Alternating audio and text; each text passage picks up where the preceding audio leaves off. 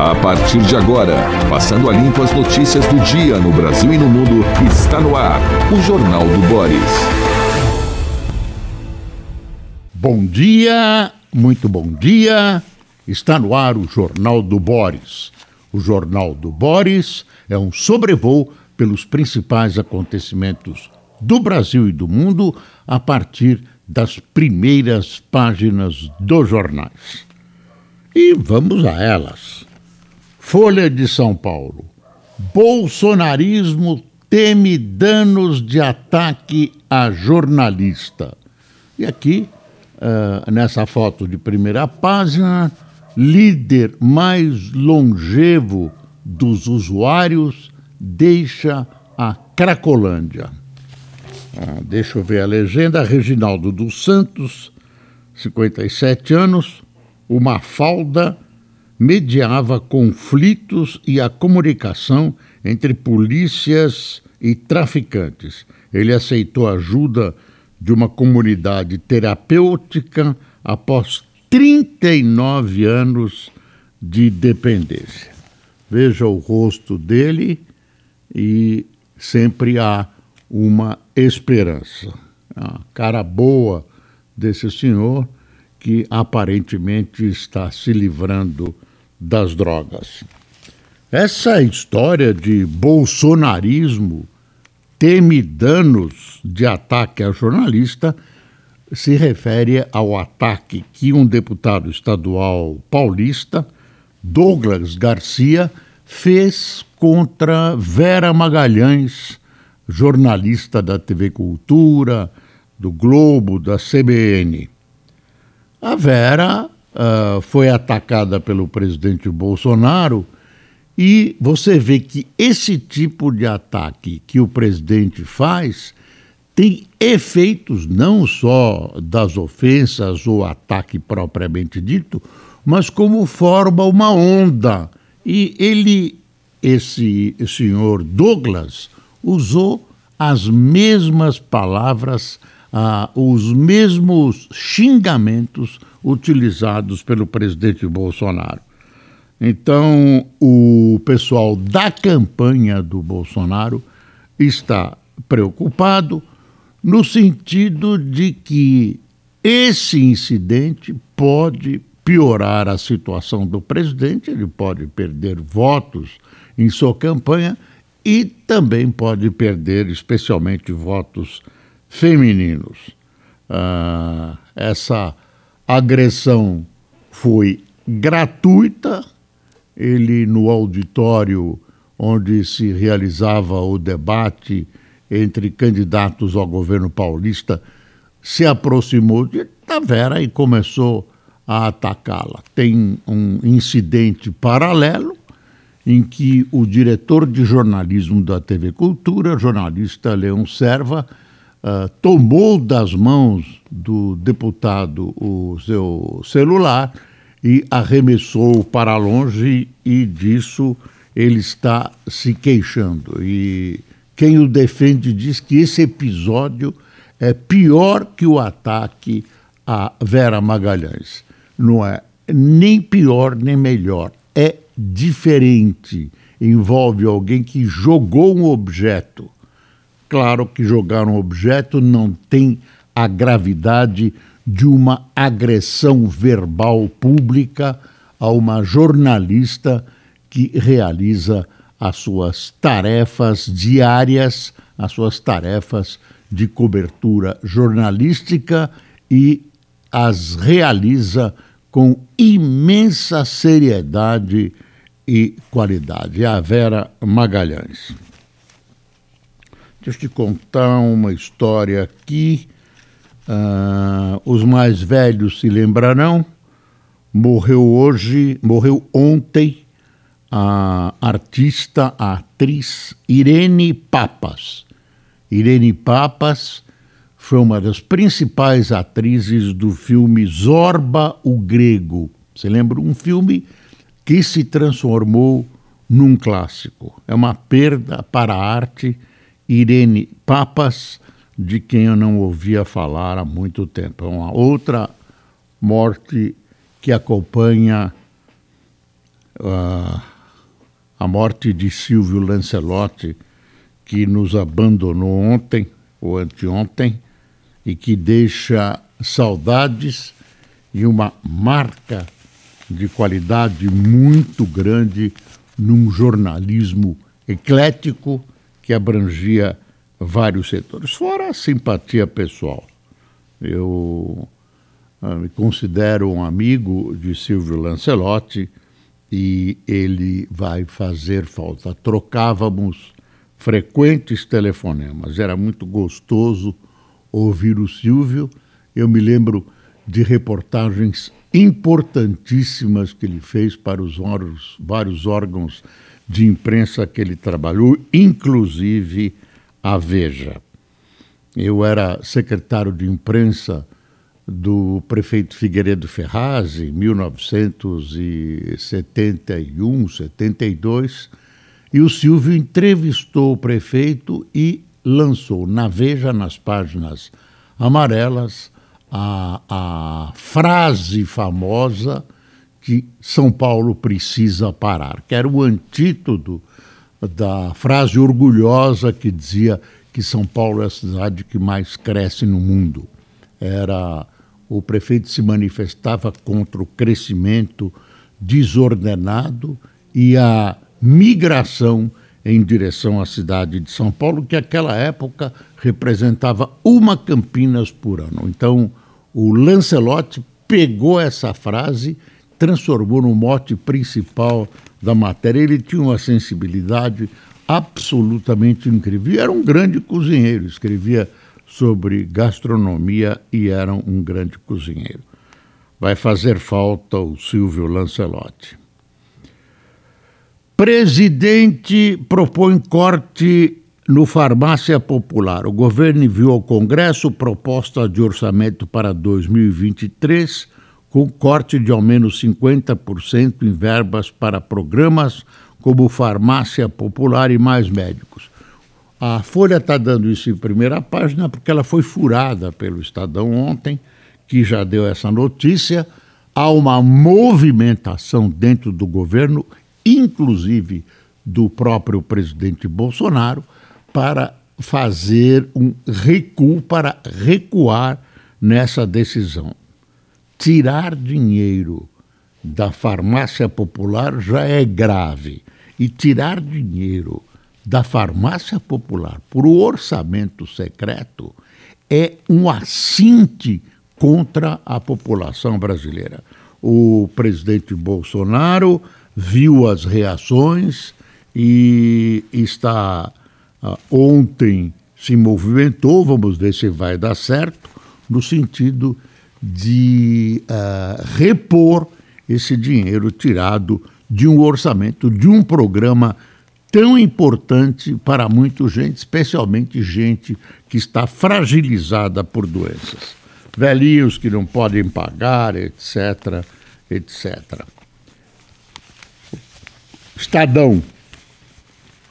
Propostas tributárias de Lula e Bolsonaro são as mais injustas. Fizeram aí um ranking, uma avaliação de proposta por proposta e chegaram às conclusões de que Ciro e a dona Simone Tebet têm as melhores colocações sobre o aspecto tributária. Essa questão tributária é uma questão que tem que ser resolvida no país, tem efeitos distributivos, efeitos sobre a pobreza, enfim, estamos com um sistema muito atrasado, uh, um sistema velho, caótico, uh, superado e que por inanição, falta de coragem política, não está sendo uh, substituído por um outro melhor. Dizem os economistas uh, mais uh, evoluídos, ah, que a gente conhece, que tem boa fama, que são pessoas que conhecem o, a, a, a matéria, que deveríamos instalar o IVA, um imposto uh, menos burocratizado e que é utilizado pela grande maioria dos países porque é muito mais eficiente que essa porcaria do nosso sistema. Valor: crédito rural de cooperativas cresce e supera banco privado. Cooperativa é importante. Aliás, o Lula deu uma conferência ontem numa, numa reunião de cooperativas e disse umas coisas estranhas. Primeiro, ele uh, insiste em que a tecnologia uh, tire empregos, uh, falou isso com toda claridade, não é bem assim. Essa, é, isso como uma visão total, abrangente, uma visão do século XVIII, quando começou a industrialização e empregados se reuniram para destruir máquinas que supostamente tiravam seus empregos. Então, Lula colocou isso de uma maneira, na minha opinião, mal colocada, ficou impressão de que ele estava falando no século XVIII. E disse uma coisa surpreendente: que ele, Lula, não sabe como resolver o problema. Ele simplesmente disse: Eu não sei como vou resolver o problema. E aí ele foi para aquela coisa: ah, vamos devolver a felicidade ao povo brasileiro, etc., etc. Ah, tem uma outra notícia aqui. Por voto de católicos, Bolsonaro usa a tática do medo contra Lula. Estratégia do presidente consiste em dizer que o petista vai perseguir a igreja, a igreja católica, a exemplo do que faz Daniel Ortega na Nicarágua. Pesquisa IPEC aponta que Lula tem 52% entre os católicos. Uh, vamos para o Globo. Bolsonaristas tentam conter danos de ataque a jornalista. agressão verbal de deputado Avera Magalhães é repudiada por políticos. MP abre investigação. Você vê aquilo que a gente disse no começo do Jornal do Boris. Estão os bolsonaristas preocupados com os danos que o, os ataques desse deputado estadual Douglas Garcia, do Republicanos, fez a Vera Magalhães. Um ataque absolutamente imbecil que se volta contra a, a, própria candidatura que ele defende, que é do presidente Bolsonaro. Uh, aí a Assembleia Legislativa de São Paulo está se movimentando, vão punir o dito cujo, vão caçar. Eu acho que não vai acontecer nada. A poeira vai baixar, o cara vai ser advertido, alguma coisa desse tipo. Eu nunca tinha ouvido falar nesse deputado. A gente acompanha o noticiário da Assembleia e a atuação dele é tão brilhante que a gente nem consegue ver. Eu não conheço esse senhor que, que ideias que ele defende, que tipo de deputado estadual que ele é. Conseguiu, conseguiu seus 15 minutos de fama através de um ataque à jornalista Vera Magalhães, que estava cumprindo o seu dever de cobertura jornalística naquele instante. Aqui está uma foto das longas homenagens que a Rainha Elizabeth, morta, recebe dos seus súditos na Inglaterra. Está aqui o rei Charles à esquerda, seus irmãos e filhos acompanham o cortejo com o corpo da Rainha Elizabeth II levado ao parlamento em Londres, que ficará aberto 24 horas por dia até amanhã, de segunda-feira até amanhã de segunda-feira, para que o público se despeça da soberana. Fiquei curioso, uma coisa meio mórbida, sobre como o corpo da rainha é transportado de lá para cá, fica os dias e, e não acontece nada. Não se sabe, parece que não aconteceu, que o corpo da rainha tenha sido preparado, tenha sido embalsamado. E aí tem uma, uma série de histórias. Tem uma história lá atrás de uma rainha em 1600 e lá vai, Pedrada, que teve um exemplo de uma rainha que ela sucedeu, que resolveram embalsamar e tal, e quando o pessoal estava velando a rainha, se ouviu um, uma espécie de uma explosão e era a cabeça dela por causa de gases que estavam explodindo e tal.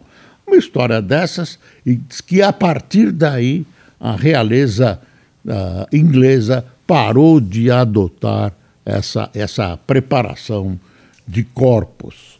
Uh, o caixão dela é um caixão de carvalho inglês, que é raríssimo, tem 30 anos esse caixão, forrado com chumbo, o que deixa uh, o caixão, segundo o noticiário, o que deixa o caixão hermeticamente fechado, não deixa entrar ar, aí tem uma, uma se criado uma dificuldade maior para a deterioração do corpo da rainha. É uma curiosidade mórbida, mas eu ontem vi e faço questão de contar para você. Olha aqui o Arrascaeta. Flamengo ganhou ontem do São Paulo no Maracanã.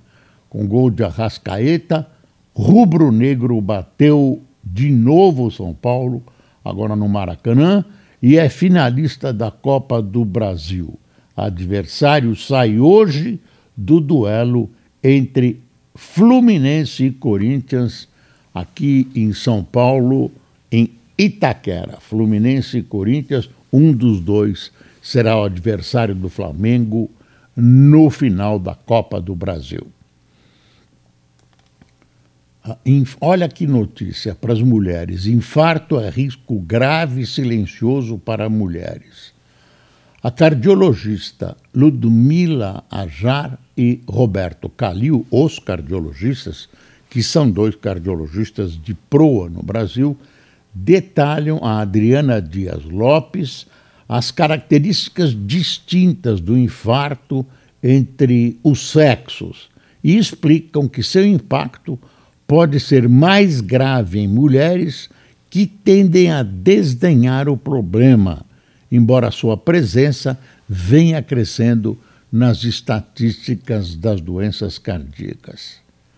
Mulheres fumam também desbragadamente, como muitos homens, e um dos resultados da fumacinha venenosa é uma crise cardíaca que podem levá-las acompanhar a rainha Elizabeth em seu passeio para a eternidade. MP cria custo extra na conta de luz de 4,5 bi.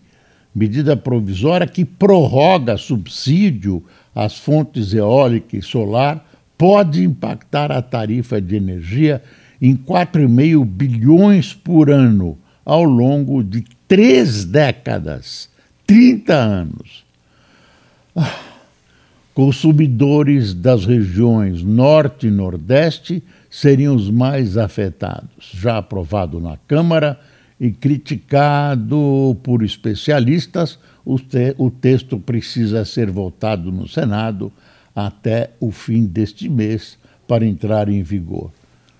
Deus ilumine a cabeça dos senadores essa iluminação não tem nada a ver com eletricidade, no sentido de que eles se conscientizem de que a população, ainda mais do norte e nordeste, áreas mais pobres do país, paupérrimas, pode-se dizer, tem que pagar mais para subsidiar. Claro, é importante subsidiar agora, arrancar mais dinheiro para popula da população, por favor.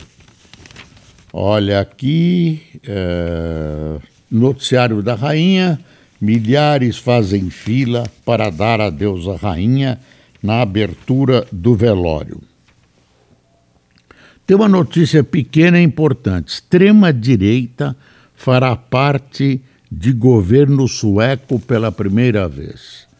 Quer dizer, a social-democracia, na verdade, perdeu a eleição, os suecos uh, vão ter uh, a direita, a extrema-direita, na próxima composição de governo. Quer dizer, uma vitória da direita num país que é erroneamente classificado de socialista. Socialista da boca para fora, porque a Suécia é um dos países mais capitalistas do mundo. Então, a, a extrema-direita, que representa um, um, dizer não à imigração, etc., uh, teve uma vitória na Suécia para prestar atenção que esses movimentos uh, costumam se reproduzir na Europa. Xi Jinping e Putin se encontram para fortalecer a aliança contra o Ocidente.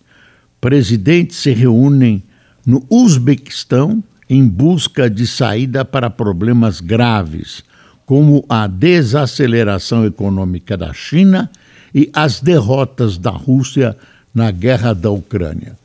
Não tem saída, né? Por enquanto não tem saída para a questão ucraniana. A Rússia e a Ucrânia firmaram um acordo de quase irmandade, né? de apoio mútuo, total, etc., etc., mas aí ninguém quer se suicidar. A Rússia pula para o colo da China, mas a China tem negócios a zelar. A economia chinesa está em crise, né? até as compras do Brasil estão sendo reduzidas. Uh, essa crise uh, faz a China pensar muito, até porque ela tem uh, na sua região vários países, especialmente da antiga União Soviética, que se acercaram de Pequim no sentido de se defender de qualquer iniciativa ofensiva russa. Então, a China, uh, que está protegendo esses países, supostamente protegendo esses países, tem vantagens comerciais, etc. nisso, uh, tem limites do que pode ajudar a Rússia. Ontem, o presidente da Ucrânia, Zelensky, uh, foi a, um, a uma cidade ucraniana retomada dos russos e na volta teve um, um acidente automobilístico. Teve uma trombada e diz o noticiário que ele não se machucou muito, um outro noticiário diz que ele se machucou. Tem um artigo aqui do William Vac no Estadão dizendo que o Lula tem que se definir. Lula tem que se definir uh, sobre como vai governar o país se for eleito. Uh, Tarcísio se opõe a radicais após deputado aliado ofender jornalista. Olha, William Vac, Lula precisa dizer. Aí ele tem um comentário costumeiro dele no Estadão. Aí ele diz assim: não está claro se líder nas pesquisas compreendeu as mudanças dos últimos 20 anos. O William tem a mesma impressão que eu. Às vezes, quando eu vejo Lula falando e expondo as suas ideias, eu penso que nos transpusemos, é, transpomos ou transpusemos, desculpem os cultores do português, aos anos 50. Ele parece que está nos anos 50. Uh, ah, agora, estou folheando o Estadão aqui ah, hoje eu recebi uma advertência de um, de um uh, espectador me dizendo: olha, toma cuidado quando você folheia o Estadão, porque checa a notícia, contestando que o orçamento secreto seja secreto. Basta ler o Diário Oficial para ver que não é secreto nada e tal. Aí a gente recebe recebe os mais variados, as mais variadas mensagens. Desde que eu sou um nazista até que eu sou um comunista. É, toda hora vem essas mensagens apaixonadas dos dois lados dessa briga entre Bolsonaro e Lula. Vamos saber quem tomou café conosco hoje. Milton Inácio, Altran Vasconcelos, Hélio Tunchel, João Martins, Valdir Biller, Melque Moraes, Ruth Souza, Vanessa Bueno, Carlos Rates, José Felício, Dilamar de Souza, Juvanil Nunes, Ana Melo, de Teresina, no Piauí, André Luiz, da cidade de Tatuí, em São Paulo, Agostinho Rossi, é Califórnia, no Paraná, de Califórnia, no Paraná, e Vera Lu, da cidade de Lins, no estado de São Paulo. Pessoal, muito obrigado por sua atenção. Uh, até amanhã e não se esqueça: é preciso passar o Brasil a limpo. Bom dia.